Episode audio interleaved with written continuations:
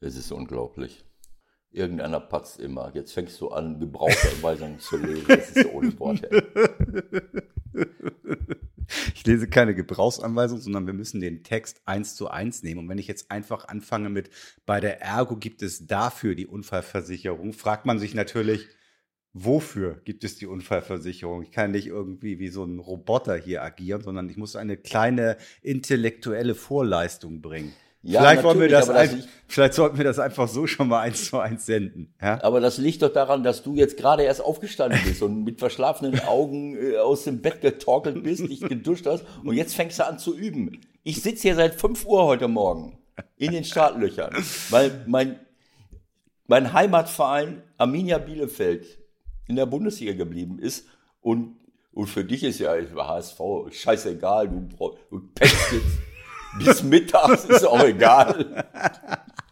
So Leute, ne, das können wir ruhig alles so mitnehmen. Der redet völligen Unsinn, der Ewald. Wir reden ja hier immer über Sport, ne? Und wir reden aber nicht darüber, was passiert eigentlich, wenn man keinen machen kann. Nach einem Unfall, nach einer Verletzung, wenn man Pause machen muss. Ne? Dafür braucht man Unterstützung. Und jetzt kommt der Clou. Diese Folge hier, die wird euch heute präsentiert von Ergo. Wieso? Bei der Ergo gibt es für diesen Fall der Verletzung die Unfallversicherung und die unterstützt bei schweren Verletzungen mit finanziellen Hilfen und Top-Beratung im Grundschutz. Ergänzend dazu gibt es individuelle Bausteine, das können Assistenzleistungen sein, wie Haushalts- oder Pflegeleistungen, Fahrdienste oder Reha-Maßnahmen. Der Schutz gilt sogar weltweit und rund um die Uhr und alles ohne Gesundheitsfragen vorab möglich ergo.de. Da könnt ihr das alles nachlesen, Ewald. Ne? Für dich auch ganz speziell. Und wenn du Lust hast, dann legen wir jetzt mit unserer Folge los. Der 16er, der Fußballtalk mit Michael Baum und Ewald Lien. Ja, ich habe ganz große Lust, aber ich, äh, das eine ist die Unfallversicherung. Das andere ist, was wir hier den Menschen mitzugeben haben. Du hast mich heute Morgen schon, nachdem ich aus dem Bett geklingelt habe, äh, vor einer halben Stunde, und du dich noch duschen musstest, hast du mir gesagt, wir müssen eine Stunde reicht. Abgesehen davon, dass ich das von, äh, aus meiner äh, Trainerzeit kenne, dass manche Leute nach einer Stunde abfaulen und äh, äh, keine Kondition mehr haben. Leute, ich verstehe, dass nicht jeder so viel Zeit hat. Das ist schon klar. Ich bin ja schon ein halber Rentner. Aber ich will es mal so sagen, das eine ist die Unfallversicherung, das andere ist das, was wir an Lebenshilfe und Lebensberatung mitgeben. Hier geht es nicht nur um Fußball, hier geht es auch um andere Dinge. Hier kann man alles Mögliche lernen. Ob man morgens frühstücken sollte, was man früh, oder lieber einen Bulletproof-Kaffee mit MCT-Öl. Ja, dazu kann ich auch was sagen. Was ihr nicht machen solltet, euch drei Zentimeter Butter auf euer Brötchen schmieren. Es gibt da gewisse Leute, die machen sowas. Lasst das am besten Falle einfach weg. Oder nehmt nur ein Zentimeter Butter. Oder, Ewald?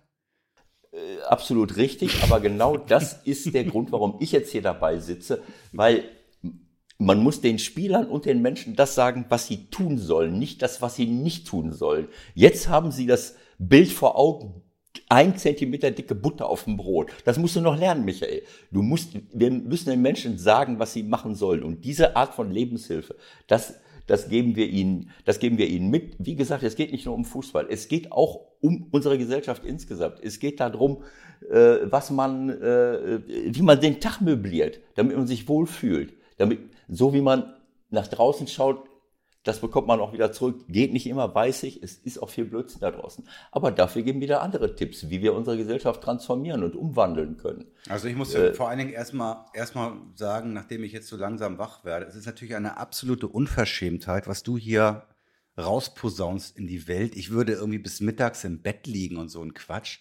Ich bin um 6.30 Uhr aufgestanden, wie jeden Morgen, wenn meine Tochter zur Schule geht. Heute ist nämlich in Hamburg äh, Präsenzunterricht zumindest an unserer Grundschule. Das bedeutet für mich 6.30 Uhr Wecker, aufstehen. Nicht meine Frau steht auf. Nein. Nicht meine Tochter steht auf. Nein. Wer steht auf? Der Papa. Ab in die Küche, Frühstück machen und so weiter und so fort. So. Und wenn ich dann alles erledigt habe, ist es manchmal so, dass ich denke, ah, zehn Minuten noch mal hinlegen. Ja, das wäre ganz gut. Und dabei, dabei habe ich dich erwischt. da kann es schon mal passieren, dass aus Versehen die Augen zufallen und hoppla, halb zehn, wollten wir nicht anfangen. Genau, Michael, dann nehme ich alles zurück. Äh, dann nehme ich wirklich alles zurück. Sensationeller Start in den Tag, verantwortungsvoll als Vater äh, und auch eine gute Zusatzinformation. Der frühe Vogel fängt den Wurm, wie es so schön heißt. Ähm, aber es kann ja auch. Äh, es kann Ich ja habe Gemüse sein. apropos früher Vogel, mir fällt noch was anderes ein. Direkt vor meinem Fenster an der Linde, ja, war so ein Bienenschwarm. Das kannst du dir nicht vorstellen. Also ich wollte erst Ewald Bienen anrufen. Ja, du, aber ich meine. äh, hast du das- nicht auch den Bienenhonig da bei St. Pauli? War da nicht was? Ja, genau. Ja, das ist ja, ähm, ich glaube, dass es, dass viele Menschen in, äh, in Hamburg ähm, und Umgebung, ähm, ja, man muss aufpassen, nicht zu viele Bienenvölker anzusiedeln, aber äh, das Thema haben wir damals äh, so ein bisschen mit angestoßen, um es in, in das Bewusstsein der Leute zu bringen. Wir haben ja ein unglaubliches Artensterben, leider Gottes. Äh, aber Bienen alleine reicht natürlich auch nicht. Aber das war damals der Hintergrund, um nicht nur auf Bienen, sondern generell auf Insektenschutz und äh, Tierschutz und Artenschutz aufmerksam zu machen. Und es ist ein schönes Zeichen, wenn wieder mehr Bienenvölker da sind, aber Bienen alleine reichen ja nicht. Aber gut, das, äh, das ist eine andere Folge. Darüber äh, werden wir nochmal reden. Aber wir Vielleicht haben im ja, Sommer. Da haben wir auch Zeit. Ne? Wir haben ja einiges das- vor im Sommer. Wir wollen das noch nicht weiter anteasern, aber wir können euch jetzt schon sagen, bei uns im 16er stehen ganz große Veränderungen an. Wir starten jetzt richtig durch mit den richtigen Partnern, aber noch, noch dürfen wir nicht, wir dürfen noch nichts Genaues sagen, aber es geht ab mit uns jetzt, wie eine Rakete. Also wie, wie Kräuter Fürth quasi. Genau. Erklimmen wir bald die, die Bundesliga der Podcast-Szene, oder? Äh, ja, sehr oder, gerne. oder wie Also- Werder Bremen. Machen wir das wie Werder Bremen. Ja, jetzt hast du schon so ein paar Themen angesprochen. Äh, Das ist schon äh, ein wahnsinniges Wochenende gewesen. Ich habe es leider antizipiert. Wie? Ich habe das, Werder hast du Ja. antizipiert oder was? ich habe das antizipiert, dass Werder Bremen große Probleme haben wird, auch nur den Relegationsplatz zu erreichen. Nach langjähriger Erfahrung ist es nun mal so, wenn du am Ende im letzten Drittel einer Saison gut drauf bist, Erfolge holst, so wie Mainz beispielsweise, dann bist du im Flow. Ich habe es selber ein paar Mal erlebt. Wenn das nicht der Fall ist, diese Vereine, die dann über langen Zeitraum äh, ja, schlecht drauf sind, keine guten Ergebnisse holen, die haben dann auch kein Selbstvertrauen und äh, wie gesagt, dann kommt auch noch das Pech dazu. Äh, Ich habe es schon ein paar Mal erlebt, äh, sogar bei meinem, äh, wie ich es eben gesagt habe, Heimatverein, wo ich, wo ich meine erste Profizeit verbracht habe. Als ich Trainer von Mönchengladbach war, äh, 19, keine Ahnung, 2003 oder Drei, so, habe ich, üb- 2003. habe ich übernommen von Hans Meyer. Da haben wir das erste Spiel zu Hause gewonnen gegen HSV, glaube ich. 1-0. 1-0. Nee, gegen Dortmund, gegen Dortmund. 1-0. 1-0 gewonnen. Also, warte mal. Für die jüngeren Zuhörer, wir sollen ja auch ein paar haben. Es gibt so einen Verein in Hamburg, äh, der heißt Hamburger Sportverein. Die waren mal in der ersten Fußball-Bundesliga. Ne? Ewald war ein Zeitzeuge. Genau, ich habe die Zeiten noch erlebt, das sind prähistorische Zeiten. Auf jeden Fall, das war mein elf, ich hatte elf Spiele Zeit. Das erste Spiel gewinnen wir, dann fahren wir nach Bielefeld, die damals schon, keine Ahnung, jetzt will ich nicht lügen, äh, viel besser dastanden mit meinem Freund Benno Müllmann. Wir verlieren, keine Ahnung, 3-1, 4-1, 4-2, ich weiß es nicht. Und danach hat äh, Benno kondoliert, äh, äh, und hat gesagt, wir wünschen Mönchengladbach viel Glück zum Klassenerhalt, alles, alles Gute, weil sie zu dem Zeitpunkt 30 Punkte, glaube ich, hatten. Und dann waren noch zehn Spiele oder neun Spiele zu spielen und sie haben noch einen Punkt geholt. Genau wie Werder jetzt, parallel. Ein, Genau Punkt nach, ein Punkt aus zehn Spielen Werder. Ein Punkt aus zehn Spielen und äh, dann hast du keine Chance. Und das hat sich leider angedeutet äh, und das tut mir wahnsinnig weh. Aber Moment mal, wie war das? Ich habe das nicht genau zugehört. Du hast Benno gratuliert oder wie? Oder anders? Nein, nein, nein, nein, nein. Ja, was heißt gratuliert? Also Benno hat kondoliert. Ah, okay. angesichts der bedrohlichen Situation von uns und hat mir uns auf der Pressekonferenz alles, alles Gute gewünscht. Und du hast gesagt, Glückwunsch zum Klassenerhalt, ne? das habe ich nicht gesagt, sowas würde ich ja nicht sagen, Michael. Aber wenn jemand zehn Spieltage vor Schluss oder neun Spieltage, ich weiß schon gar nicht mehr genau, mit 30 oder waren es 27, ich weiß es nicht, äh, acht, neun Punkte weg ist vom, vom, vom von den bedrohlichen Plätzen, dann geht man, dann sind alle davon ausgegangen, dass das klappt. Und bei Werder ist es ja auch so gewesen. 24 Spieltage, 30 Punkte, 30, ne? So, und jetzt haben wir, ähm, ist noch ein Punkt dazugekommen und sie steigen direkt ab. Das ist, ich habe es leider antizipiert, aber für mich hat das auch etwas mit der Spielphilosophie und mit der Entwicklung der letzten Jahre zu tun. Und das haben sie leider nicht äh, gebremst bekommen. Und insofern ist es eigentlich folgerichtig, leider Gottes. Naja, gut, also die, die, die spielerische Geschichte ist das eine. Nichtsdestotrotz fragt man sich ja schon, warum oder wie ist das möglich? Also was ist das irgendwie so eine Art Gewissheit gewesen? Naja, wir haben es gepackt und jetzt haben wir im Grunde so eine Saison, die kann so auslaufen. Wir haben ja noch das Pokalspiel, äh, da können wir uns noch so ein bisschen dran festklammern. Ähm, und glaubst du, dass das dann, wir haben das ja nur mit Jörg Löhr auch besprochen, glaubst du, dass das in allererster Linie doch wieder die, die berühmte Kopfsache ist, dass da dann gar nichts mehr geht? Also in den letzten drei, vier Spielen gerade. Ich, Im Grunde hätte da ja immer noch ein Sieg gereicht, ne? Ja, dazu müsste man das äh, natürlich jetzt nochmal viel, viel näher äh, analysieren. Ähm, wenn ich das richtig verstanden habe, es, es hat ja äh, große Probleme gegeben in den letzten Jahren mit dem Abwehrverhalten von Werder. Und, äh, und Herr Florian hat einiges umgestellt, aber offensichtlich ist das zu Lasten der Spielkultur und auch zu Lasten der, der erzielten Tore gegangen. Ähm, wenn ich das, wenn ich das recht erinnere. Und ähm, ja, ich kann nicht eine, wenn ich, natürlich kann ich ein Spiel so umstellen, dass ich dann auch viel, viel weniger Gegentore kriege. Aber wenn ich damit meine äh, DNA verrate, mhm. das ist ja immer das gewesen, was Florian wollte, dass sie offensiv spielen, dass sie einen guten Ballbesitz haben, dass sie Tore erzielen, so wie viele junge äh, Trainer das ja in, in den letzten Jahren wollen.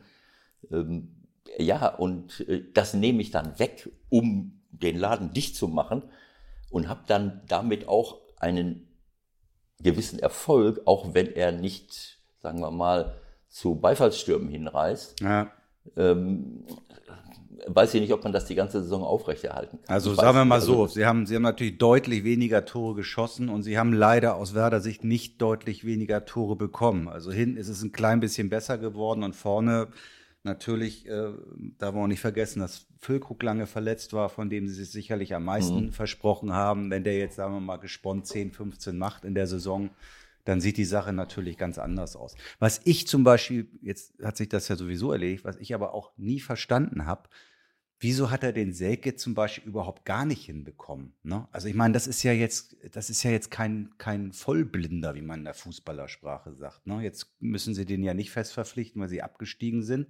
Aber das ist ja doch ein Spieler gewesen mit einem gewissen Potenzial, ohne dass man das jetzt natürlich alles an einem Spieler festmachen kann. Aber das war ja schon, finde ich, jemand auch, der durchaus eine gewisse Klasse hat und den haben sie nicht hingekriegt und symptomatisch jetzt natürlich am letzten Spieltag die Szene. Ich weiß gar nicht, wie du das gesehen hast. Ich fand das auch wieder ziemlich ungerecht, wie sie auf den draufgeknüppelt haben, weil na klar steht der frei vom Torwart, aber der Pass kam irgendwie ziemlich blöd, so dass er nämlich schon vorm Ball wieder war. Und äh, also ich habe das jetzt nicht so als tausendprozentige wahrgenommen. Was sagst denn du als ehemaliger Stürmer zu der Szene? Hast du sie vor Augen?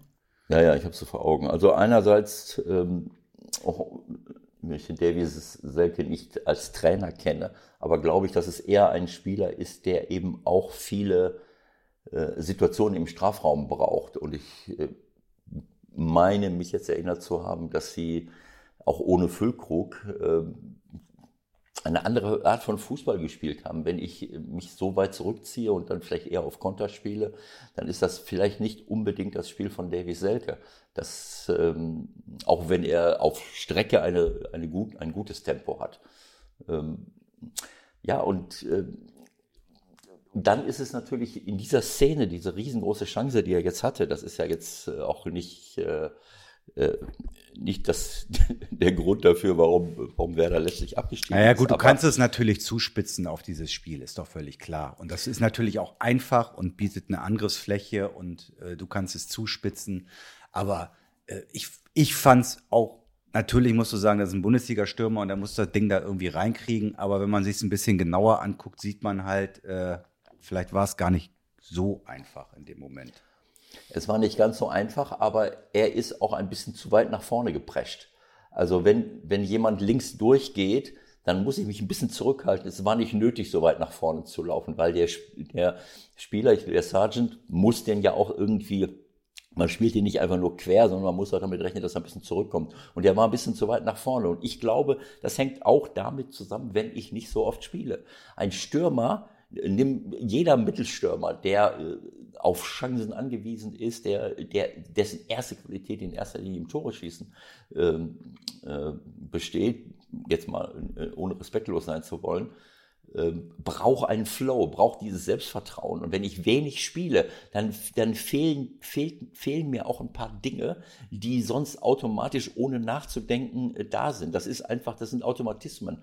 Und dazu gehört auch, wie bewege ich mich in einem Konter, wo bin ich dann? Und diese, dieser halbe Meter, der, den er vielleicht, oder die er vielleicht ein bisschen zu weit nach vorne geprescht ist, das hätte er in einer Saison, wo er wahrscheinlich, mit Selbstvertrauen, mit zehn Toren auf dem Konto, ohne Druck, hätte er das genau, wahrscheinlich, wahrscheinlich, hätte er sich ganz anders bewegt und hätte ihn locker reingeschoben. Genau so. Und dann liegt der Ball vor ihm, dann kann er den mit der breiten Seite, äh, mit dem rechten Fuß, kann er in den Ball hineingehen und ganz locker in die lange Ecke.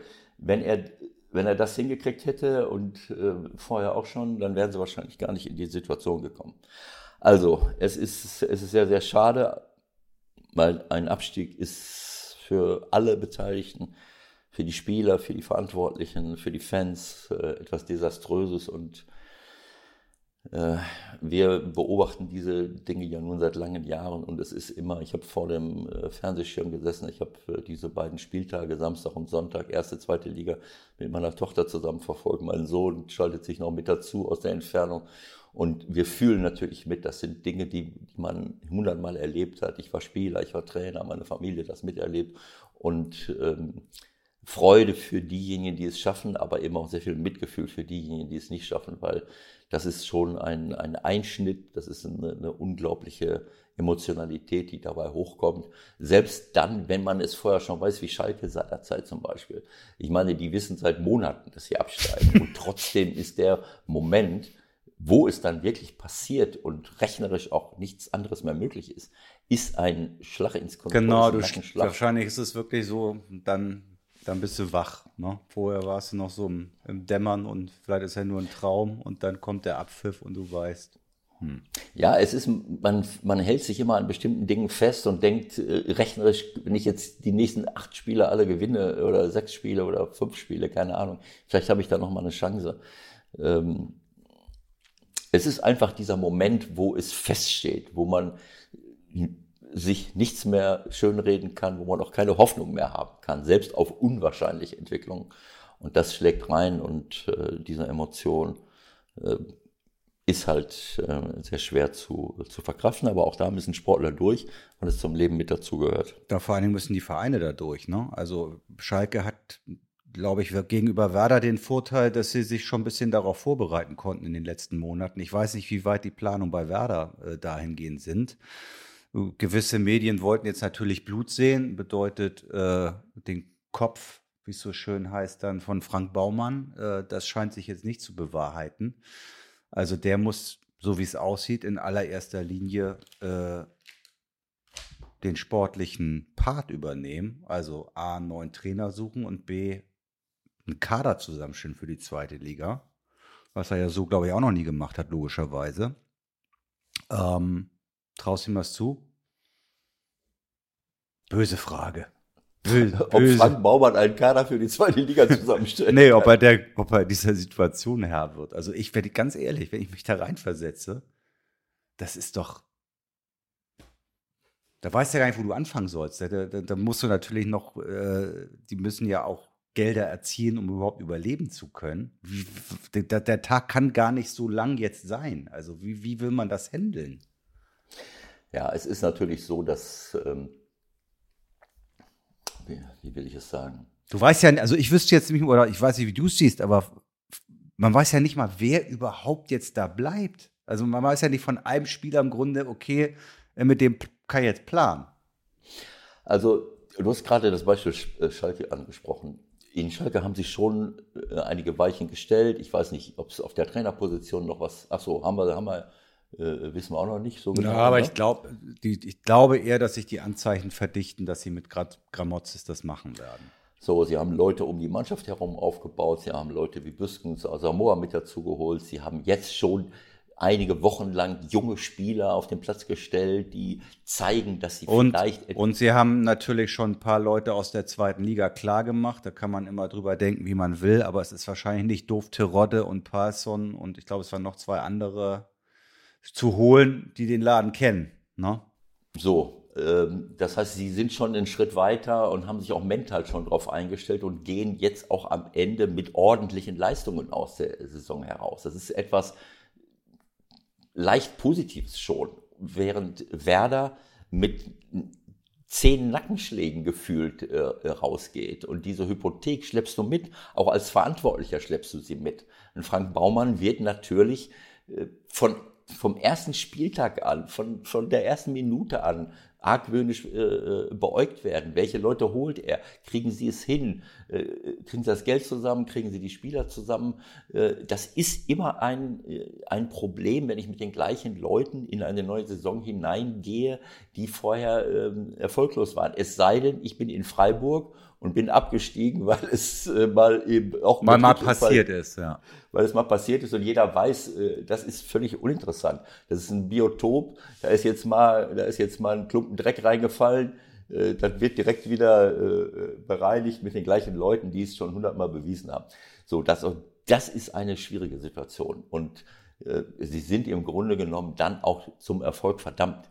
Das kann ein Erdbeben geben, wenn das nicht sofort funktioniert, wenn man nicht das Gefühl, das merkt man ja. Welche Leute kriegt man? Wie geht's in der Vorbereitung? Auch da muss man aufpassen, klar. Aber es ist keine, es ist nicht keine einfache Situation, das ist völlig klar. Vor allen Dingen, weil sie ja derart finanziell angeschlagen sind, wie sie ja nun offenlegen mussten, als sie diese äh, Anleihe aufgelegt haben. Spätestens seit da liegen die Karten ja auf dem Tisch. Also ich bin, bin gespannt, wie die da rauskommen aus der Nummer, mit welchem Trainer. Findest du, dass Thomas Schaf beschädigt ist durch die Geschichte oder kann man sagen, er hat es versucht und gut ist, ging nichts mehr? Was, wie will ich denn äh, Thomas Schaaf, Friedhelm Funkel, die, die zwei, drei Spieltage, Thomas hat ein paar Tage Zeit, was, äh, also, äh, das ist ja, War ein Versuch. Ja, das war ein Versuch, aber das war auch ein Verzweiflungsversuch irgendwo. Ne? Also wenn ich das jetzt vor sechs Wochen gemacht hätte oder vor fünf Wochen, nach sieben Niederlagen, zumindest mal drei, vier Spiele, so wie Friedhelm jetzt, dann hätte ich das verstanden. Aber am allerletzten Spieltag, äh, wie will ich das handeln als Trainer? Ne? Das ist ja ein, ein kein konstruktives, sondern ein vernichtendes Misstrauensvotum für alle Beteiligten, auch für die Mannschaft selber, denen ich vorher immer noch zugetraut habe, mit dem Trainer zusammen da rauszukommen. Und auf einmal stelle ich da jemand anders hin, auch wenn Thomas ein super erfahrener Fahrensmann ist. Ja, die, ist- die Idee war natürlich, nehme ich mal an, äh, irgendwie Hoffnung auf die Relegation und dann hat er nochmal diese beiden Spiele mehr und wenn man sich jetzt anguckt, wie die Dinge gerade laufen, kann man das verstehen, denn darüber müssen wir natürlich auch noch reden, wer da jetzt aufeinander trifft. Äh, der erste FC Köln, auch einer deiner Lieblingsclubs, ne? Friedhelm.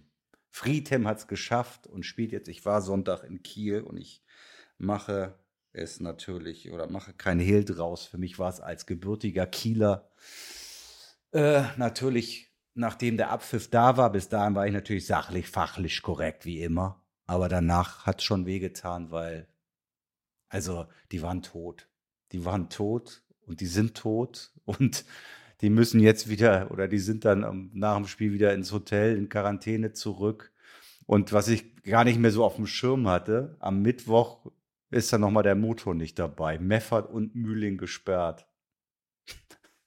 Fürs erste Spiel in Köln. Fünfte Gelbe oder was? Ja, also Und das gilt dann auch für die Relegation. das gilt für die Relegationsspiele, ja. Also die beiden für, das, für, die, für die Stabilität des Mittelfelds wichtigsten Spieler fehlen im Hinspiel der Relegation. Also das Einzige, was noch Hoffnung macht, ist, sie haben gar keine Chance. Sie haben wirklich null Chance und manchmal hilft sowas, ja.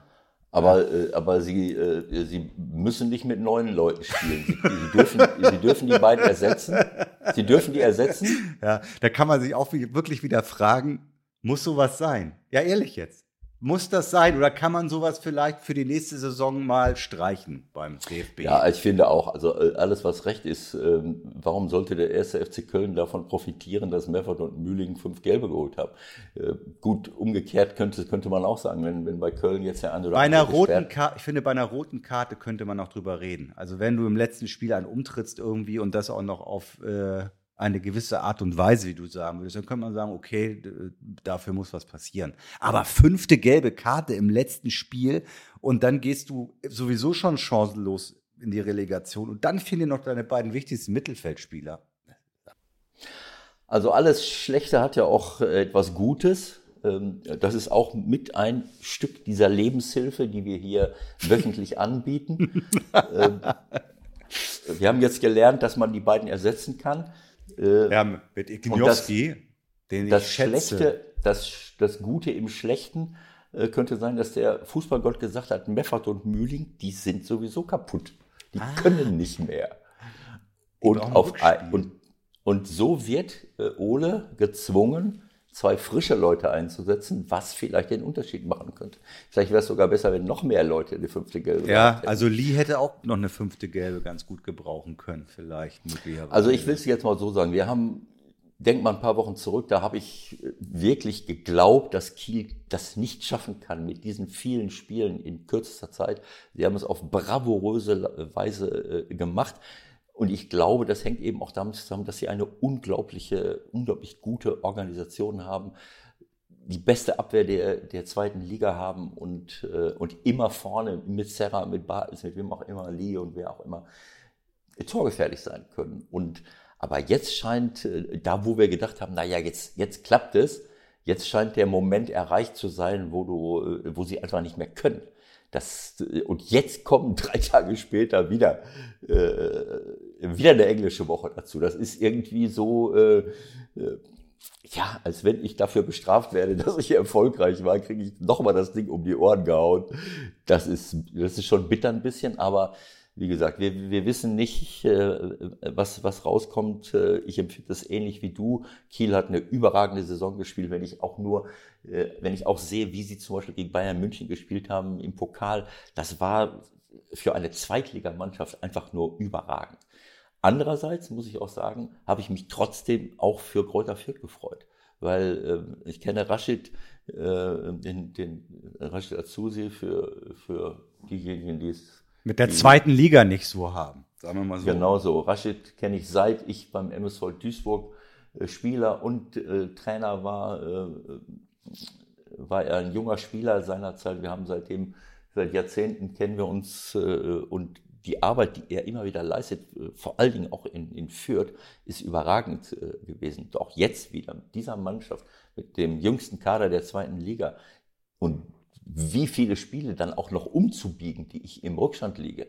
Äh, das ist eine unglaubliche Leistung, auch mit Stefan Leitl, mit, den allen, mit allen sportlich Verantwortlichen zusammen. Und ich, wir haben vor dem äh, Fernseher gesessen und, und ich habe immer gesagt, wer weiß, was noch passiert, weil sie sind, sie geben einfach nicht auf. Sie haben, sie liegen zurück ich hatte mich ehrlich, ich hatte mich ehrlich gesagt ein bisschen gewundert, dass die ja schon so ein bisschen aufgetextet haben im Vorfeld. Ne? Also nach dem Motto, ja, ja, und die anderen. Und äh, ich kann mir nicht vorstellen, ich weiß gar nicht mehr genau, wer es war, ob es Leitl war.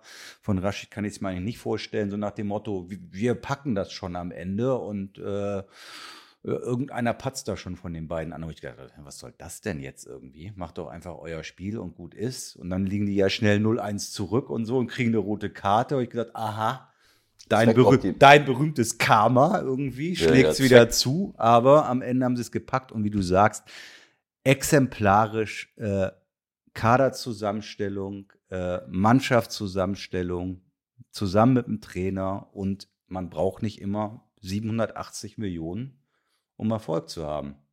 Ich habe auch irgendwie so im Hinterkopf gedacht, eigentlich könnte Werder die auch im Doppelpack gut verpflichten, aber ich glaube, das wird sich jetzt erledigt haben. Die gehen, glaube ich, eher mal in die Bundesliga mit ihrem Club. Ja, ja wie gesagt, ich, ich, das habe ich nicht gehört. Das ist vielleicht Zweckoptimismus äh, gewesen. Aber es ist ja, äh, es ist Wahnsinn, dass, äh, dass Kiel führt, glaube ich, und Bochum Fürth oder lagen, nee, lagen zurück. Ich, ich, ich, weiß schon gar nicht mehr. Erst lagen sie noch zurück, dann haben sie geführt, wie auch immer. Auf jeden Fall, sie liegen zurück und kriegen dann eine, eine rote Karte äh, kurz vor der Halbzeit und können die zweite Halbzeit mit zehn Mann oder müssen die zweite Halbzeit mit zehn Mann bestreiten und, und kommen dann äh, zurück und gewinnen das Spiel noch 3 zu 2. Das ist, das ist unglaublich und das zeigt eben, was sie für eine, äh, was sie für eine Truppe haben, für einen Zusammenhalt. Und darüber habe ich mich auch gefreut, auch wenn es äh, zu Lasten von, von Kiel gegangen ist. Na, wir lassen uns mal überraschen, was die Störche dann noch so rauszaubern. Am Mittwoch in Köln, die, glaube ich, ohne Anderson, wenn es aus Kieler Sicht einen kleinen Hoffnungsschimmer gibt, also die ganz großen Raketen vorne drin, dass man jetzt da 0 zu 5 befürchten müsste, sodass das dann nach dem Hinspiel schon durch ist, muss man, glaube ich, nicht haben. Und vielleicht kriegen sie irgendwie noch mal die letzte Energie raus. Keine Ahnung. Lassen wir uns mal überraschen. No? Ne? Was haben wir sonst noch so? Bayern München sind deutscher Meister geworden, oder? Ja, das war ja am zweiten Spieltag schon mehr oder weniger klar. Ne? ich ganz äh, ehrlich, ich, ich gucke da, guck da nicht mehr mehr hin. Also diese Meister, ja. diese Feier, wenn die da stehen, äh, es interessiert mich nicht mehr. Ich meine, das kann ja ein Bild sein von 2016 und ich habe es gar nicht gemerkt. So. Ja, ja. Es interessiert mich nicht. Ja, gut, das ist ein Thema, haben wir schon öfters angesprochen. Naja, aber wir haben ja vorhin noch kurz drüber gesprochen, dass man in Frankreich gesehen hat, dass man die Dominanz und all das Geld auch schlagen kann. Ja, also wenn Lille, ja, Lille es schafft, PSG über Strecke abzufangen und die haben noch ein paar Spiele mehr in der Liga als wir und Meister werden vor PSG, warum schaffen wir es in der Bundesliga eigentlich nicht mal wieder, dass Bayern vielleicht mal nicht Meister wird? Ja, ja das, das ist eine gute Frage und das ist ein gutes Beispiel. Ne, also wir haben äh, in Frankreich, man kann vielleicht die französische Liga nicht unbedingt mit der Bundesliga äh, vergleichen, weil es dort, glaube ich, ja, nicht so wahnsinnig viele äh, Mannschaften gibt, die die ganz großen äh, äh, Spitzenmannschaften schlagen können. Kann ja, sein, aber das ist, da dann macht, das macht es ja eigentlich dann noch besser.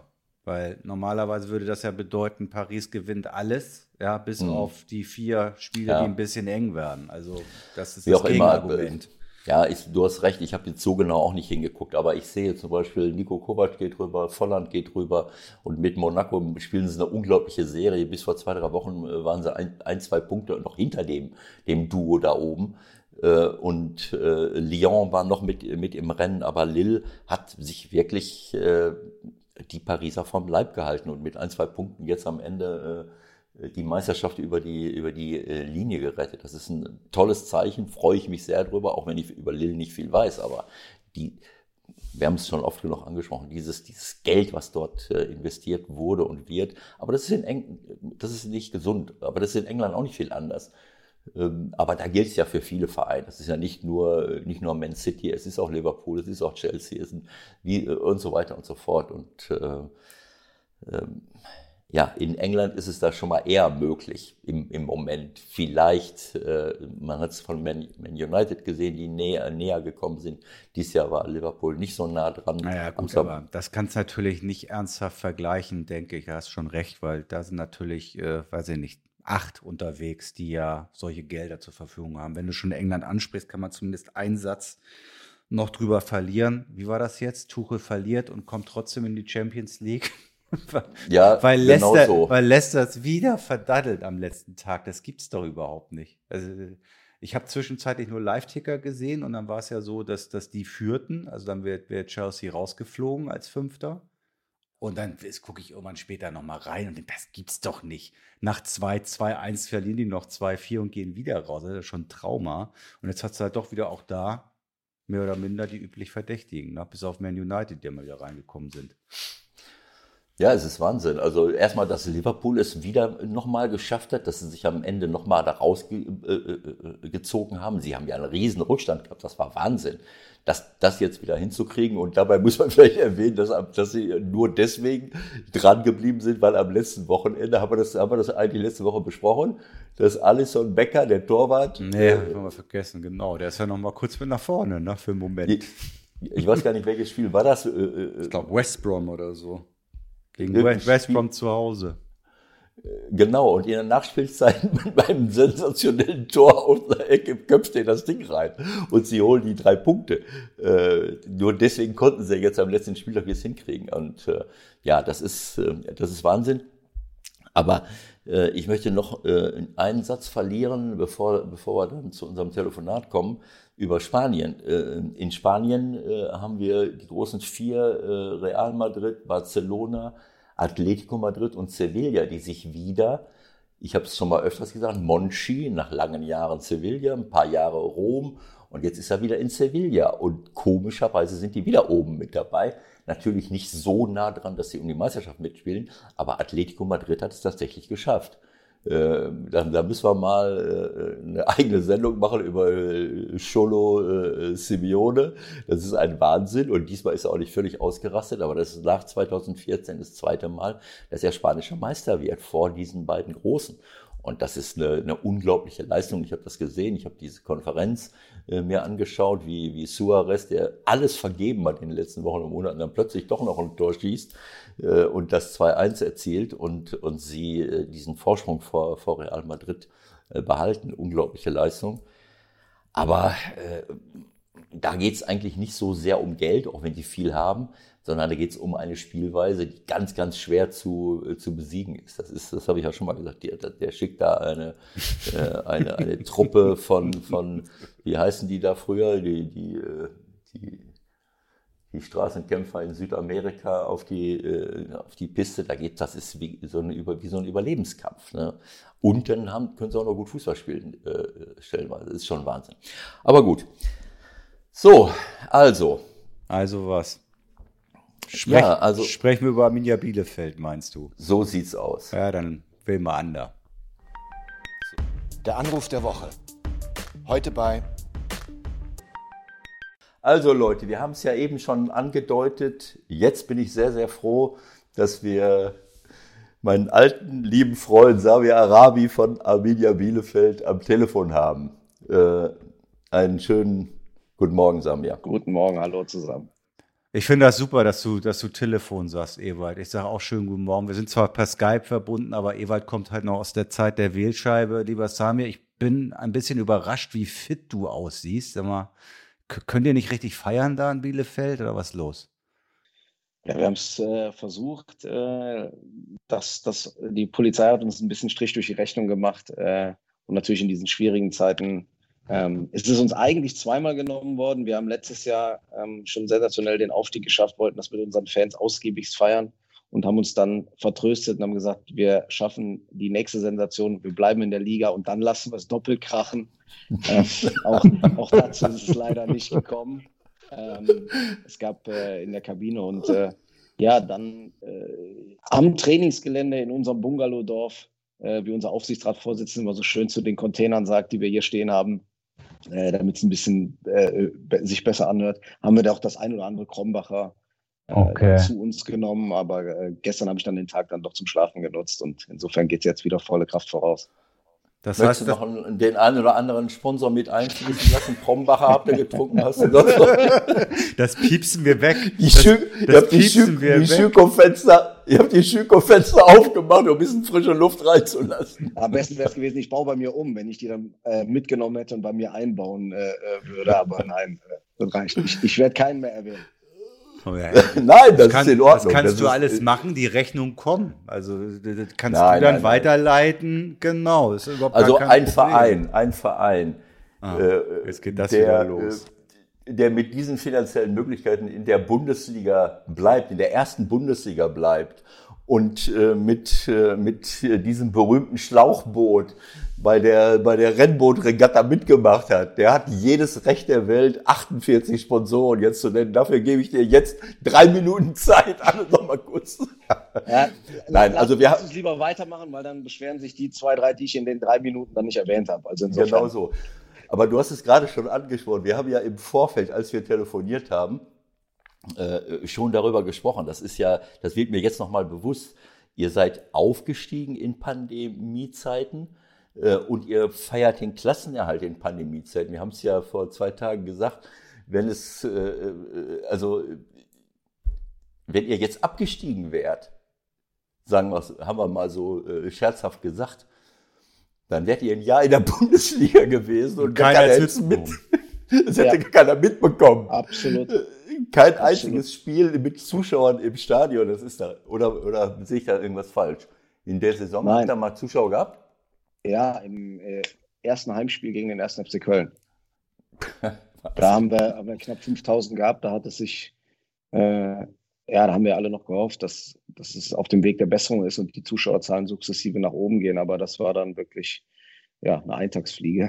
Das war dieses eine einzige Spiel nur? Ja, also das erste Auswärtsspiel bei Eintracht Frankfurt waren Zuschauer zugelassen, hatten wir ein Heimspiel und danach Ein. war es dann vorbei. Wahnsinn. Ja, das ist natürlich, also. Das Gut, kommt ja, gilt das kommt ja eigentlich sogar noch mit on top, ne? Also, ich meine, es war doch eigentlich klar, wenn ihr eine Chance haben wollt, dann eigentlich mit dieser Atmosphäre, die du zu Hause kreieren kannst, äh, dass das noch ein bisschen extra Push gibt, ist unbestritten. Äh, das wertet das Ganze natürlich noch mal ein bisschen auf, wenn wir jetzt noch mal das Ganze ein bisschen Revue passieren lassen, ne? Absolut. Also das war, ja, man überlegt sich ja, man schaut ja auch, was haben andere gemacht, ähm, die sicherlich nicht ganz so groß sind, Union Berlin wie die anderen, aber doch trotzdem deutlich bessere wirtschaftliche Mittel haben als wir. Aber auch die haben im ersten Jahr dann eben genau, wie du gerade gesagt hast, in dieser Pokalspielmentalität, auch in dem ein oder anderen Heimspiel, sei es Dortmund etc., geschlagen und diese Bonuspunkte. Und die Rechnung haben wir natürlich auch aufgemacht, dass wir mit der Unterstützung der Fans den einen oder anderen ähm, Bonuspunkt zu Hause gegen die Großen dann mal holen können. Und ja, Pustekuchen. Es hat ja trotzdem gereicht. Ich bin ehrlich, ich hatte ein verdammt ungutes Gefühl für euch vor dem letzten Spieltag. Ich weiß nicht wieso. Irgendwie hatte ich das Gefühl, das passt irgendwie. So eine Top-Saison, so eine geile Saison, aber wenn du dir die Ausgangslage anguckst, äh, es droht Worst-Case-Szenario an Spieltag 34. Äh, jetzt ist alles anders gekommen. Äh, kann man das als Verantwortlicher nüchtern betrachten? Wie, wie, wie, wie war das für dich so die Woche vorher und am Spiel, vorm Spiel? Ähm, ja, es fühlte sich vor allem nach dem Hoffenheim-Spiel ähm, extrem schlecht an, weil wir da ja Chancen hatten für, also für unsere Verhältnisse für drei Bundesligaspiele und was auch für Hochkaräter. Und äh, wir haben dann hinterher auch den, den Hoffenheimern nach dem Spiel gesagt, ey, Leute, ey, wieso habt ihr so nach dem Motto, lasst uns doch gewinnen, für euch geht's um nichts. Und die selber gesagt, die, die dann selber Macht gesagt haben, doch. hey, Leute, was sollten wir denn noch machen? Ihr hättet die Dinger nur reinmachen müssen. genau. Äh, also äh, ohne zu sagen, dass sie es absichtlich getan haben, gesagt, ihr habt euch solche Chancen, ihr seid echt selber schuld. So, das hat sich dann auch an dem Abend, wir waren ja dann, äh, was ja auch äh, außergewöhnlich ist, dass wir aus der Quarantäne zum Spiel und dann, ich sag mal, normalerweise haben das nur Mannschaften in diesem Turniermodus, kehrst du ja nach dem Spiel in dein Quartier zurück. Da war die, die Stimmung schon abends gedrückt. Ähm, was mir ein gutes Gefühl gegeben hat, ist, dass der Frank, der Frank Kramer am Abend mit einer total ruhigen und überzeugenden Art zu mir aber gesagt hat und jetzt gar nicht so, äh, so, so lapidar, so, Samir, dann werden wir das Spiel in Stuttgart gewinnen und wir werden es gewinnen. So, das hat einem ein gutes Gefühl gegeben. Ähm, aber die Woche vorher ist natürlich auch dann sehr besonders, dadurch, dass wir im Quarantänehotel waren. Du bist mit den Jungs beim Frühstück zusammen, beim Mittagessen. Es ist jetzt nicht mal, dass du einen Alltag hast, sei es du gehst nach Hause, hast bei deine Kinder oder sprichst mal mit Mhm. deiner Frau über irgend. Du bist ja rund um die Uhr. Wir sind, du, man war ja gefühlt das, was man nicht machen sollte. Ne? Wie werden die Gladbacher reagieren? Nur müssen noch- fokussiert, Du bist, nur du bist nur fokussiert. fokussiert. Du redest über Ja. automatisch. Du redest über nichts anderes, was man eigentlich nicht tun sollte und was man ja immer sagt. Lass uns nicht rechnen. Klar wussten wir, wenn wir selber gewinnen, aber du bist mit so vielen Themen beschäftigt. Und ich habe es nach dem äh, 5-0 in Gladbach dem Marco Rose auch gesagt. Ich sage, wir werden euch am letzten Spieltag noch brauchen. Äh, dann, dann gewinnt bitte wenigstens in, in, in Bremen. Ja, am Ende haben wir es selber geregelt. Und äh, aber rückblickend, auch wenn die Spieler viel gemeckert haben, äh, äh, dass sie da zehn Tage eingesperrt äh, worden sind, hat uns das nochmal einen extremen Push auch nach vorne gegeben. Was man nicht vergessen darf, ihr hattet vorher nur zwei Auswärtsspiele gewonnen. Ne? Also dann aufzutreten als Trainer und zu sagen, macht dir mal keine Sorgen. Also, meine, klar, das gehört ja, gehört ja ein bisschen auch mit dazu, ja, dass man das so versprüht, aber also die Chancen. Er hat es Ja, in einer authentischen Art gemacht, dass man wirklich auch diese, diese pure Überzeugung äh, gesehen hat und was du gesagt hast zu den, zu den Fans zu Beginn noch. Ähm, alle freuen sich immer, äh, wenn die neue Saison kommt. Alle erwarten es mit Vorfreude, wenn der Spielplan kommt und alle schauen dann, gegen wen spielen wir zuerst. Ähm, ich sage in der Regel immer, bei, bei Arminia geht es am Ende immer in, äh, um die Wurst. Lass mal gucken, wie die letzten vier Spieltage aussehen. Da muss man natürlich auch mhm. sagen, für einen Aufsteiger in den letzten vier Spielen hatten wir drei Auswärtsspiele. Das kam auch noch mal äh, dazu. Und dann am Ende auch, genau wie du gesagt hast, wenn du vorher gesehen hast, dass wir nur zwei Bundesligaspiele auswärts gewonnen hatten, da, da konnte es einem schon ein bisschen mulmig werden. Aber ich sag mal, diese Situation mit dem Hotel galt ja für alle. Das ist ja eine total schräge Situation. Schon ohne Zuschauer ist schlimm, aber wenn ich dann auch noch diese, diese Quarantänesituation habe, das ist, ich habe sowas gehasst, dieses, dieses, äh, den Kopf gar nicht mehr freikriegen, sondern nur noch fokussiert sein. Das kann nicht gesund sein. Und das galt, das galt ja für andere auch, aber es, es ging ja nun mal nicht, äh, nicht anders. Also ich, ich muss das jetzt nochmal loswerden. Äh, äh, bei aller äh, Neutralität und bei aller ähm, Sympathie auch für viele andere Vereine habe ich mich natürlich wahnsinnig gefreut, weil es eben meine Heimatregion ist, weil Arminia Bielefeld mein erster Club war im, im, im Profibereich. Und äh, ich habe es nicht so ich habe auch nicht gewusst, was passiert, das ist ganz klar, aber ich habe es nicht so pessimistisch gesehen wie du jetzt gerade, äh, Michael, weil ich, wir haben es ja vorhin schon besprochen und die ganzen Monate besprochen. Äh, ich habe immer Werder Bremen auf der Rechnung gehabt. Klar weiß man nicht, ob du dann vielleicht in die Relegation hineinrutschst, aber ich habe für Werder Bremen immer äh, seit Wochen, seit langen Wochen äh, auf dem Schirm gehabt. Vielleicht rutschen sie noch mal ganz, ganz unten rein, weil äh, es ist einfach, das ist einfach so, wenn ich in den letzten zehn Spielen kaum noch gewinne, dann bin ich in einer negativen Spirale und äh, das ist so schlimm gewesen für Werder. Äh, und Köln gewinnt noch zweimal und holt dann noch mal auswärts irgendwo einen Punkt. Ihr gewinnt mal, holt mal einen Punkt, äh, wie auch immer, auch wenn ihr ganz, ganz wenig Tore äh, geschossen habt, da können wir ja gleich noch drüber reden. Aber diese Ausgangsposition war für mich völlig klar, dass von diesen vier Mann, drei Mannschaften, die da unten jetzt noch, und Hertha hat sich ja dann gerettet, die dann noch was mit dem Abstieg zu tun hatten, dass da Werder die schlechtesten Karten hatte. Und jetzt stellte sich nur die Frage, überholt ihr die, ähm, die äh, oder bleibt ihr äh, mit einem Sieg direkt drin oder müsst ihr vielleicht äh, Köln an euch vorbeiziehen lassen? Und ich habe mich wahnsinnig gefreut. Kann ich, muss ich einfach mal loswerden, weil das ist einfach toll. Das ist für die Region klasse, das ist für euch als Club klasse. Und für mich wäre das nach, nach so vielen Jahren, wo ihr gekämpft habt und alles reingeworfen habt äh, und dann in die Bundesliga zurückkehrt und dann so eine schwierige Situation ohne Zuschauer mit, äh, was ja bei euch nochmal besonders reinhaut. Also das, was, wenn ich jetzt nur bei, an uns denke, bei, beim FC St. Pauli, was jedes einzelne Spiel ohne Zuschauer alleine an Catering-Einnahmen und sonstigen Einnahmen, äh, was das für ein Verlust ist. Und ihr seid sowieso schon auf Kante genäht und dann bricht euch das alles noch weg. Und dann trotzdem den Klassenerhalt zu schaffen, das, äh, also es wäre für mich äh, fatal gewesen für, für euch als Club und für die, für die Region auch, ähm, wenn ihr da direkt wieder hättet gehen müssen. Und das war auch nicht verdient gewesen, auch wenn ihr wahnsinnig wenig Tore erzielt habt. Aber ich habe mich wahnsinnig gefreut ich musste das jetzt mal loswerden. Ja, gut, Eva, das ist ja auch nicht nur ein journalistisches Format hier. Du hast natürlich jederzeit die Möglichkeit, auch so eine Eloge loszulassen. Darf ich auch noch eine kurze Frage vielleicht nochmal stellen, Ewald? Wenn es sein muss, wenn es okay. sein muss. Also was ich, ich habe jetzt noch nicht alles gelesen, aber ähm, was noch gar kein Thema war, ihr habt ja schön Prügel bezogen, ne? Das ist ja gar nicht so lange her. Ne? Also Uwe Neuhaus weg, das kam nicht so sonderlich gut an in Fußball Deutschland.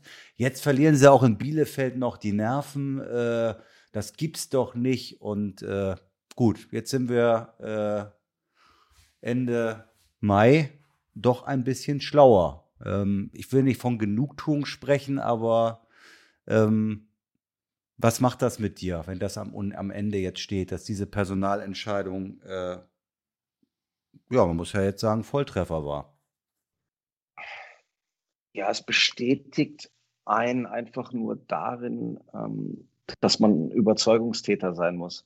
Also ich bin der Letzte, der sich hier hinsetzt und sagt, wir haben in den letzten zehn Jahren hier nur richtige Entscheidungen getroffen. Das ist das ist völliger Quatsch. Äh, am Ende sollte das Verhältnis stimmen, dass möglichst mehr richtig als falsch getroffen werden. Aber wir haben da auch keine Entscheidung aus einer Emotionalität heraus getroffen. Wir hatten vorher gegen Wolfsburg und Dortmund verloren. Also das war jetzt kein Impuls, wo wir gesagt haben, oder, also habe schon die Erwartungshaltung, dass wir die Dortmunder mal im, im eigenen Stadion äh, aus der Manege, aus dem, genau. So, äh, und die Entscheidung ist dann immer weiter gereift und äh, am Ende geht es immer um Menschen. Ich sage immer, wenn du so eine Entscheidung triffst, dann verlieren alle ein gewisses Stück weit, weil äh, alle haben, haben, ihren Beitrag in irgendeiner Form dazu beigeleistet, dass es ab einem gewissen Zeitpunkt nicht mehr funktioniert. Das gehört aber zu dem Geschäft. Und nochmal, die, die Parameter und die Situation haben sich verändert. Wir haben ähm, davor ähnliche Prügel bei Jeff Salbene äh, einbezogen äh, und mhm. waren dann anderthalb Jahre später in der Bundesliga. Und deswegen haben der Markus Rege und ich jetzt noch nach dem Aufstieg gesagt, wenn wir wieder in derselben Situation waren, die Entscheidung für Uwe Neuhaus mit allen Stärken und Schwächen, die im Übrigen jeder Mensch hat, würden wir die Entscheidung wieder so treffen. Und jetzt zu einem gewissen Zeitpunkt haben wir eine Entscheidung, die schon feststand, die wir eigentlich im Sommer unabhängig der Ligazugehörigkeit durchgezogen hätten, haben sich einige Sachen intern verändert, weswegen wir dann auch kurzfristiger reagiert haben. Und natürlich freut sich jeder, dass wir dann auch so belohnt worden sind für die Entscheidung. Ja, es gibt ja keine, äh, das weiß man ja vorher nicht, ob es klappt. Wie, wie oft gehen Trainerwechsel auch äh, oder führen zu einer kurzfristigen Verbesserung? Es gibt ja diese Untersuchung langfristig. Absolut. Äh, verändert sich oft äh, nicht so viel, aber das jetzt, jetzt äh, hat euch das, äh, hat euch die Entwicklung recht gegeben letzten Endes, äh, obwohl man auch nie wissen kann, ob es dann vielleicht auch äh, äh, auf andere Art und Weise gelaufen wäre. Das, das ist ja keine Wissenschaft, keine strenge Wissenschaft. Aber es ist so und wie du gesagt hast, du musst Entscheidungen treffen und wenn du von etwas überzeugt bist, dann kannst du nicht, kannst du nicht sagen, nee, eigentlich da, hilft es ja auch nicht, wenn du irgendwelche Untersuchungen zu Rate ziehst. Eigentlich klappt das nicht so oft, äh, äh, sondern man muss immer die konkrete Situation beurteilen. Dafür steht ihr in der Verantwortung und seid erfahrene Leute. Es, es geht ja auch nicht nur um das kurzfristige, Ewald. Wenn du, wir, wir haben auch gemerkt, dass wir in Gesprächen natürlich, wenn wir authentisch unsere Idee und unsere Philosophie verkaufen wollen, was meine ich damit? Wir sprechen mit Neuzugängen. Und dann hat der Uwe noch mit am Tisch gesessen und so, das ist schwierig, dann auch teilweise so. Und dann haben wir gesagt, wir merken, dass wir auch da natürlich ähm, äh, Probleme kriegen. Du hast recht, wir wissen nicht, was in der anderen Konstellation passiert äh, wäre. Aber wir haben die Überzeugung verloren, haben gesagt, eine Garantie gibt es mit Uwe nicht, eine Garantie gibt es, wenn wir dich geholt hätten oder wen auch immer. Die Situation ist in der Bundesliga so schwer, wir haben sie mit keinem. Aber in der Abwägung mit all den, mit all den anderen Themen, wie gesagt, dann ziehen wir es jetzt vor und glauben einfach, dass wir unsere Chance dadurch auch kurzfristig nochmal erhöhen können. Durch diesen Impuls. Können wir nochmal äh, ein bisschen konkreter werden, was deine Arbeit betrifft? Ich habe jetzt hier gerade mal bei Transfermarkt die äh, Vertragslaufzeiten aufgemacht. Ich muss gestehen, ich habe das noch nicht getan. Da wird mir relativ schlecht, wenn ich an dein Arbeitspensum denke in den nächsten Wochen. Ähm, wie geht das jetzt? Wie geht das jetzt? Also von Urlaub, von Urlaub gibt's glaube ich erstmal nicht, oder? Also wie viele, wie viele Verträge laufen aus? Wie viele willst du verlängern? Wo siehst du Chancen, dass Leute bleiben? Du hast ja mal vom Schlauchboot gesprochen. Aus persönlichem Interesse möchte ich jetzt mal fragen, als allererstes, gibt es irgendeine theoretische Chance, dass ihr Duan behalten könnt? Ähm, ja, muss man ganz ehrlich sagen, ohne fremde Hilfe ähm, ist das nicht möglich. Geistert er jetzt ja schon überall, wollen wir uns nicht auf die letzte Nachkommastelle festlegen, aber diese fünf Millionen, die da überall geistern, ähm, das geht schon in eine richtige Richtung. Ähm, ich habe es ja auch jetzt schon mehrfach gesagt, das sind äh, zwischen 20 und 30 Prozent, je nachdem, wo wir uns am Ende einpendeln, hängt auch sicherlich noch ein bisschen vom Fernsehranking ab. Ähm, ist das, das das Geld von unserem Gesamtetat. Das Geld haben wir nicht. Wir, wir haben auch äh, Einschnitte aufgrund der Pandemie. Ähm, wir haben, äh, das sind Summen, die, die können wir nicht bezahlen. So, jetzt ist die Frage, ob es Partner gibt, die uns da unterstützen können. Ähm, und ansonsten muss man eben sagen, lasst uns glücklich sein, dass, dass, dass der Junge uns extremst geholfen hat in dem einen Jahr. Man sieht, das ist ein Weg, ähm, mit, mit Leihspielern. Und natürlich ähm, wollen wir auch immer eigene Spieler haben, aber das machen auch andere Vereine. Wir haben extrem an Attraktivität gewonnen durch das Bundesliga-Jahr, mhm. jetzt ein weiteres Bundesliga-Jahr. Wir merken einfach, einfach mit Spielern, selbst wenn es am Ende nicht immer klappt, aber mit denen wir an einen Tisch kommen, die wussten vor vier Jahren gar nicht, wo Bielefeld liegt. So, und das wird weiter unser Weg sein, weil wir gar nicht in der Lage sind, uns solche Spieler selber zu leisten. Und das muss ein Mix sein. Und zudem dann einfach immer wieder das, was wir gesagt haben, junge Spieler. Wenn ich die Entwicklung von Amos Pieper sehe, der jetzt zur U21 EM fährt, der, der, der hat vor dreieinhalb Jahren hat er noch Regionalliga gespielt. So, und das, das wird der weitere Weg sein. Und es ist immer kurzfristig enttäuschend, dass wir diese Spieler nicht halten können. Aber äh, um es abzukürzen, das wird bei Rizzo Doan sehr, sehr unwahrscheinlich werden. Wahrscheinlich wird auch selbst in der Bundesliga ja der ein oder andere größere Club da mal ein äh, bisschen genauer hingeguckt haben. Das war ja schon recht auffällig. Also die Chance ist wahrscheinlich nicht so groß. Wie, wie viel, wie viel, äh, ohne jetzt jeden einzelnen durchzukauen, über einen Namen müssen wir natürlich gleich nochmal kurz sprechen, aber wie viele neue äh, sind so Pi mal Daumen angedacht? Ja, ich denke, dass wir so sechs neue Spieler am Ende noch dazu nehmen werden. Den einen oder anderen haben wir ja vielleicht auch schon. Aber sag mal, wie, wie, wie, wieso, wieso ist das jetzt noch nicht offiziell mit Vassiliaidis und mit Serra? Was, was ist da noch, was hakt da noch? Ich denke, das ist klar. ähm, was? Äh, ähm, sagen wir mal so, man kann immer selber, in, äh, wenn wir jetzt mal äh, hoch im Norden uns bewegen, ähm, ich würde würd mir das auch wünschen, wenn ich so einen Spieler äh, am Ende vielleicht verliere und jetzt, wie sie die eine außergewöhnliche Saison spielen, das, das, wir konnten es jetzt gar nicht so sehr unter der Decke halten, wie wir es auch gerne gemacht hätten, ist ja klar, aber das ist einfach aus Respektgründen. Die spielen eine wichtige Saison. Wir wollten da Ruhe in dem Thema haben, haben das Ganze relativ früh auch abgewickelt. Ähm, und insofern äh, haben wir es jetzt auch nicht nochmal, das, das gehört sich einfach so. Mit, mit Sebi ist es so. Ähm, äh, das, das wird jetzt, wir werden es die Tage jetzt auch vermelden, deswegen kann ich euch das auch so sagen. Das, das ist einfach so. Wir haben es auch versucht, den Sebi im Sommer schon zu holen, haben keine mhm. Einigung erzielen können mit Paderborn, haben es im Winter sogar nochmal versucht. Und äh, jetzt ist es eigentlich, weil es schon überall geschrieben war, nur noch ein formeller Akt. Also das wird keinen mehr überraschen. Ja, es gibt zwei, zwei Namen, die jetzt natürlich schon äh, massiv interessieren, auch deutschlandweit. Das ist einmal euer Torwart, ne? Jetzt die neue Nummer vier. Das wusste ich gar nicht, dass es jetzt auch schon eine Nummer vier gibt in der Nationalmannschaft. Aber gut, er hat eine außergewöhnliche Saison gespielt. Ähm, hast du Sorgen, dass der noch von der Fahne geht? Stefan ist ein wichtiger Baustein in unserem Spiel auch. Ähm, am Ende hat er noch einen Vertrag. Ich glaube, das ist keine Floskel, aber er fühlt sich wohl, er ist gerade junger Vater geworden, er will, äh, und wenn man sieht, wie sein, wie sein Torwartspiel ist, ähm, Ewald kennt ihn ja auch selber, ist ein, ist ein äh, äh, ich glaube, eigentlich so wie ein Torwart sein muss, man schon ein bisschen positiv verrückt, mutiger Junge. Den kannst du nicht in jedem Club einfach mal so äh, ein ganzes Jahr auf die Bank setzen. Dann dreht der durch. So. Und dann müssen wir auch eben sagen, ja, wir sind nicht Bayern, wir sind nicht Dortmund, aber wir haben eins von 18 Bundesligatoren zu vergeben. Ja. Das kann der Tego sehr gut einschätzen. Und das, was du gerade gesagt hast, ähm, ja, es, es war halt so, das war trotzdem auch nochmal ein Push, weil wir das auch so umgewandelt haben, haben gesagt, das ist eine Bestätigung für die Arbeit von uns allen.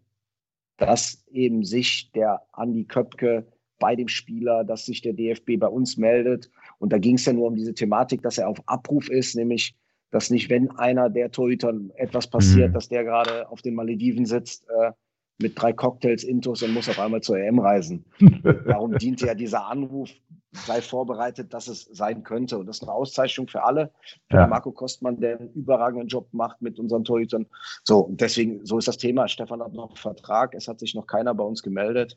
Ähm, und, und insofern werden wir jetzt alles daran setzen, auch langfristig mit, mit Stefan weiterzuarbeiten. Also ich glaube, dass Stefan ein, ein Riesentyp ist. Äh, wenn ich allein seine Interviews sehe, wo er deine Schlauchboot-Theorie so ein ganz kleines bisschen äh, in Frage, in Frage gestellt. Das war in Ordnung nach vier.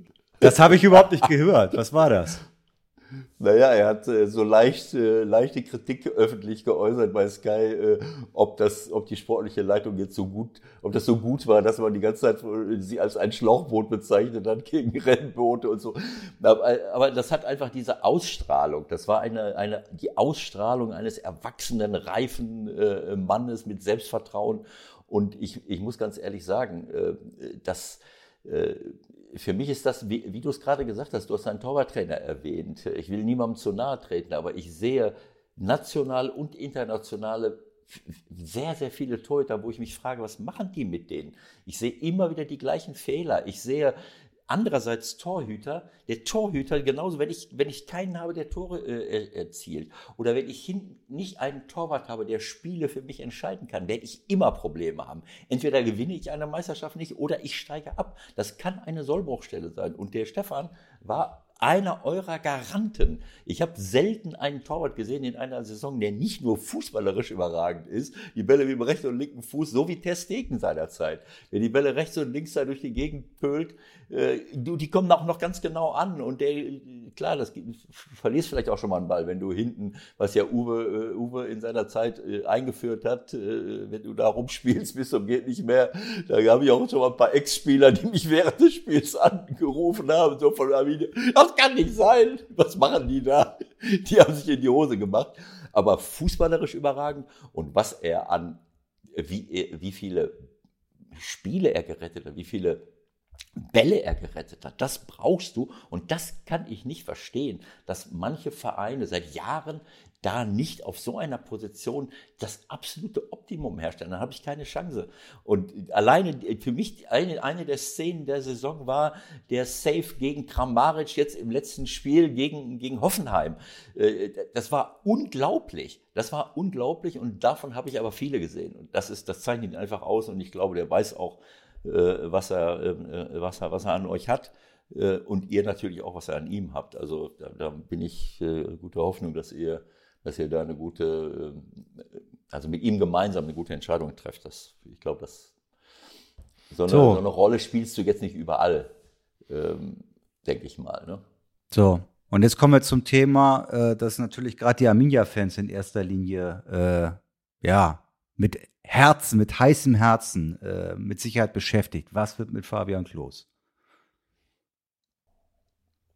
Pause. Pause.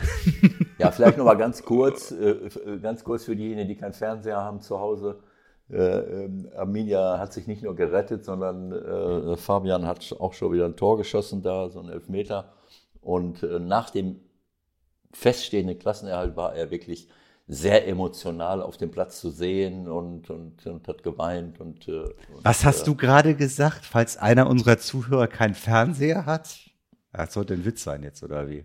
Wieso das denn? Es gibt durchaus immer mehr Menschen, die sich dieser, diesem digitalen Wahn verweigern. Und, Alles äh, klar. Jetzt hast du Samir schön, jetzt hast du Samir schön 60 Sekunden Zeit gegeben, irgendwie einen schönen Text sich auszudenken. Ja, natürlich. Das, das, das, das sind, wir sind Profis. Äh, ähm, ihr Bielefelder, wir, ja. Wir, wir haben es ja jetzt wirklich schon mehrfach gesagt, der, der Fabi ist äh, so lange hier ähm, und wir haben, wir haben uns ausgetauscht, logischerweise mit Fabi, mit seinen Beratern, ähm, sind auch noch dabei. Da ist jetzt noch keine Entscheidung gefallen, ähm, wie es mit ihm weitergeht. Er hat ja gesagt, äh, noch vor anderthalb Jahren knapp, dass er für keinen anderen Verein mehr spielen wird.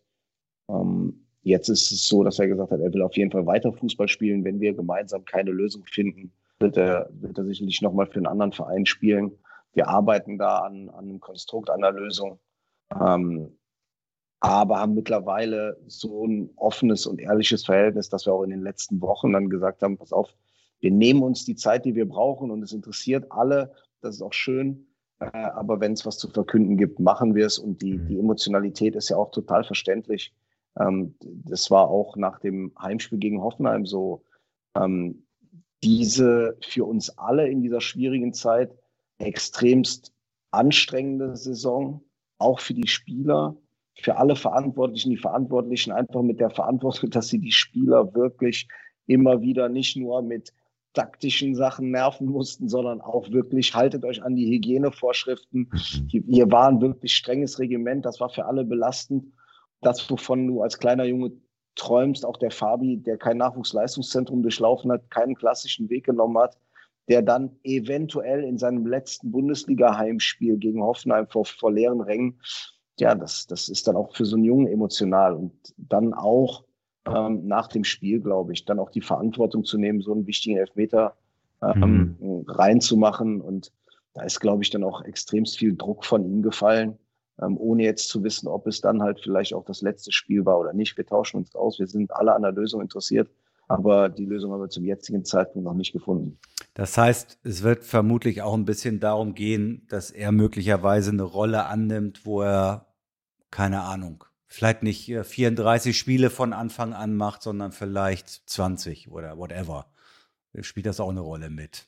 Ja, natürlich. Es geht auch immer, äh, der Ewald äh, weiß das so gut wie äh, kein anderer. Es geht um, um, um Hierarchien in der Mannschaft. Welche Rolle hast du da? Die, die sollten zumindest, die können sich verschieben. Am Ende auch das, was du gerade gesagt hast, wer spielt oder wer spielt nicht. Es zählt ein Leistungsgedanke.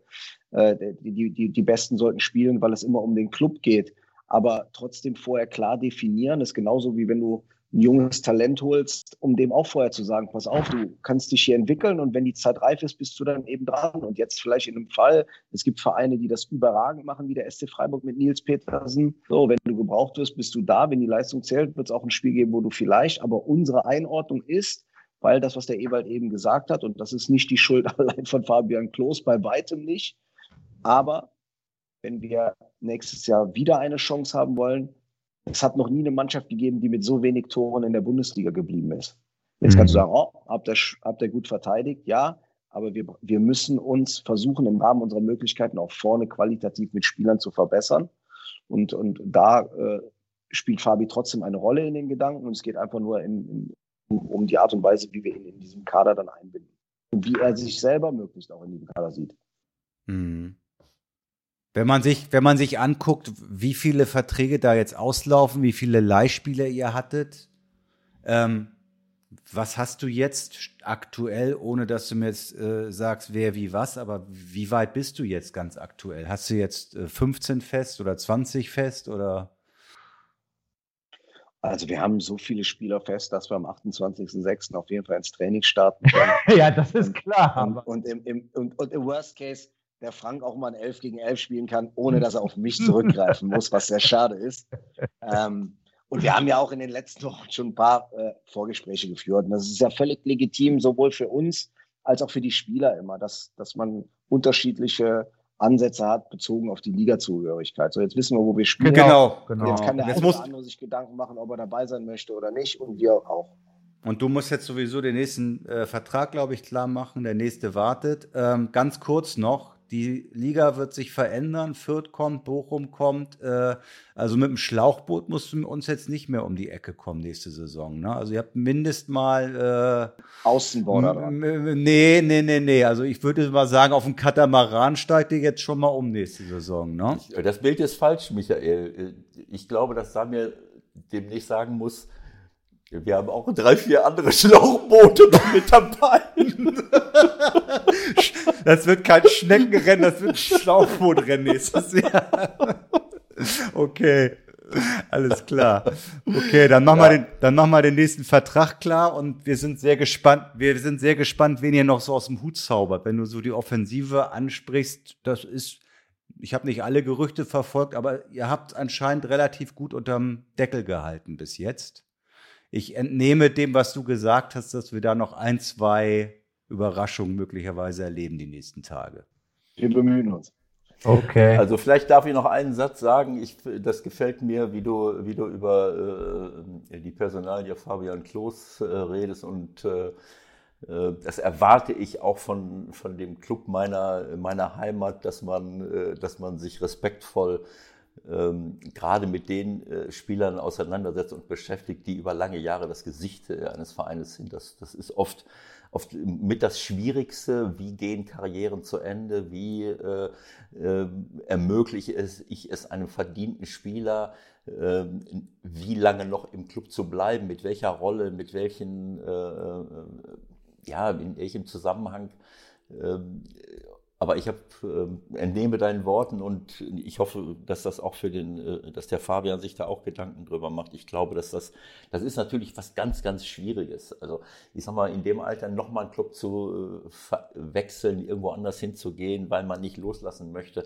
Ich kann das alles verstehen. Das ist einfach so. Ne? Wenn man, wenn man das so vor Augen hat, es könnte mein letztes Spiel sein für den Club, dass das eine unglaubliche, ein unglaublicher Einschnitt ist, aber ich würde mich wirklich freuen für ihn, für euch, für alle Beteiligten, wenn ihr da eine sozialverträgliche und, ähm, und, und gute Lösung für alle Beteiligten findet, dass, äh, dass so jemand wie Fabian Klos eine andere Rolle vielleicht noch einnimmt und, äh, und dort bei Arminia in den nächsten ein, zwei Jahren seine Karriere beenden kann und dabei, dabei helfen kann. Ich glaube, das würde ihm gut zu Gesicht stehen und euch auch. Also schauen wir mal.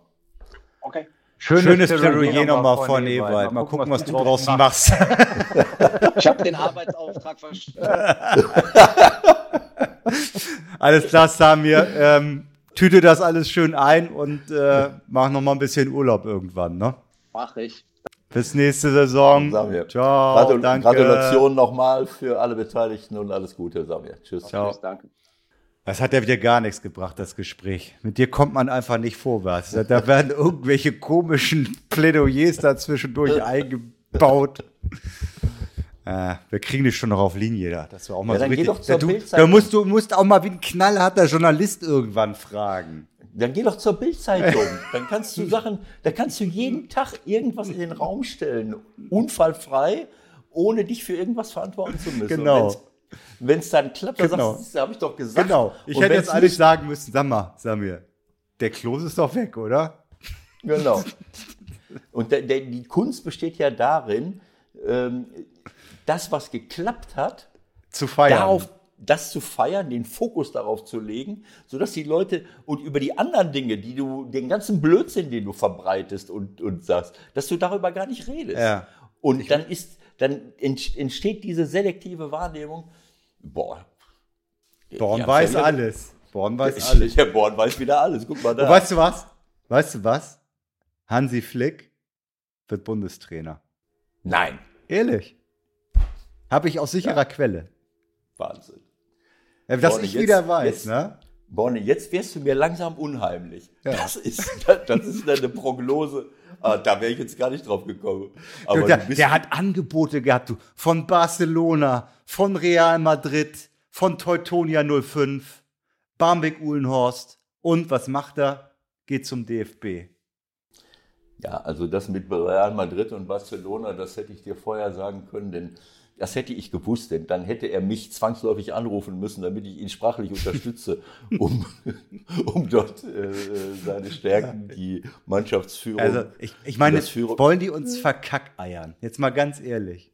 Was denn? Ja, Real Madrid und Barcelona. Also ich meine, ganz ehrlich, ich möchte mal wissen, was da wirklich ernsthaft mal drüber gesprochen wurde in diese Clubs.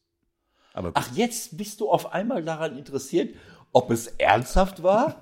Bei vielen anderen Sachen nimmst du das einfach so hin und sagst, ja, der geht dahin und der wird dort und der wird da Trainer. Und bei Hansi Flick stellst du das in Frage, dass ein, dass ein, äh, dass, dass spanische Clubs äh, bueno, eso es un, una, una opinión que yo no puedo entender, porque yo pienso que Hansi Flick naturalmente es capaz de hablar español mm, en, en, en esos mm, grandes mm. clubes neue Probleme.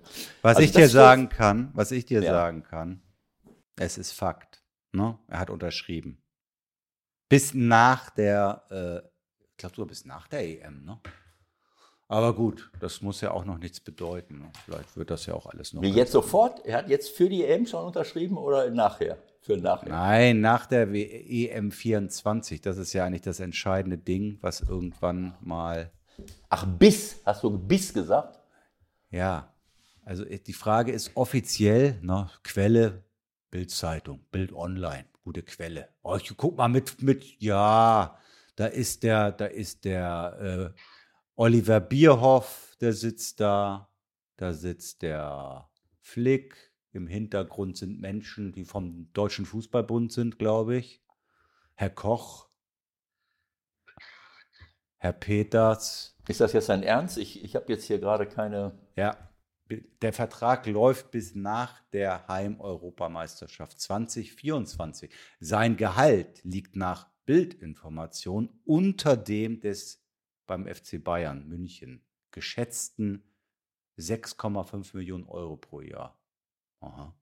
Also ist das jetzt definitiv, dass Sie sitzen dort und haben gerade unterschrieben mit Foto und allem oder was? Ja. Ja. Ja, dann ist ja, dann haben wir da schon mal Klarheit. Wunderbar. Habe ich doch immer gewusst. So, was haben wir denn sonst noch? Ach so, hier, Tim Walter. Tim Walter wird Trainer beim HSV und die Aussage von Jonas Bold, wir wollen jetzt mal äh, Kontinuität ranbekommen für die nächsten Wochen oder so. Ähm, äh, was heißt das, diese Aussage? Wie soll ich das verstehen? Durch die Verpflichtung von Walter. Ja, wollen man, Sie ja man will jetzt mal ein bisschen, äh, ja. ja. Naja, Kontinuität ist immer wichtig, da brauchen wir nicht drüber zu reden, aber Kontinuität beim HSV hängt eben davon ab, ob sie wieder aufsteigen und äh, wie erfolgreich sie sind. Das ist eben so.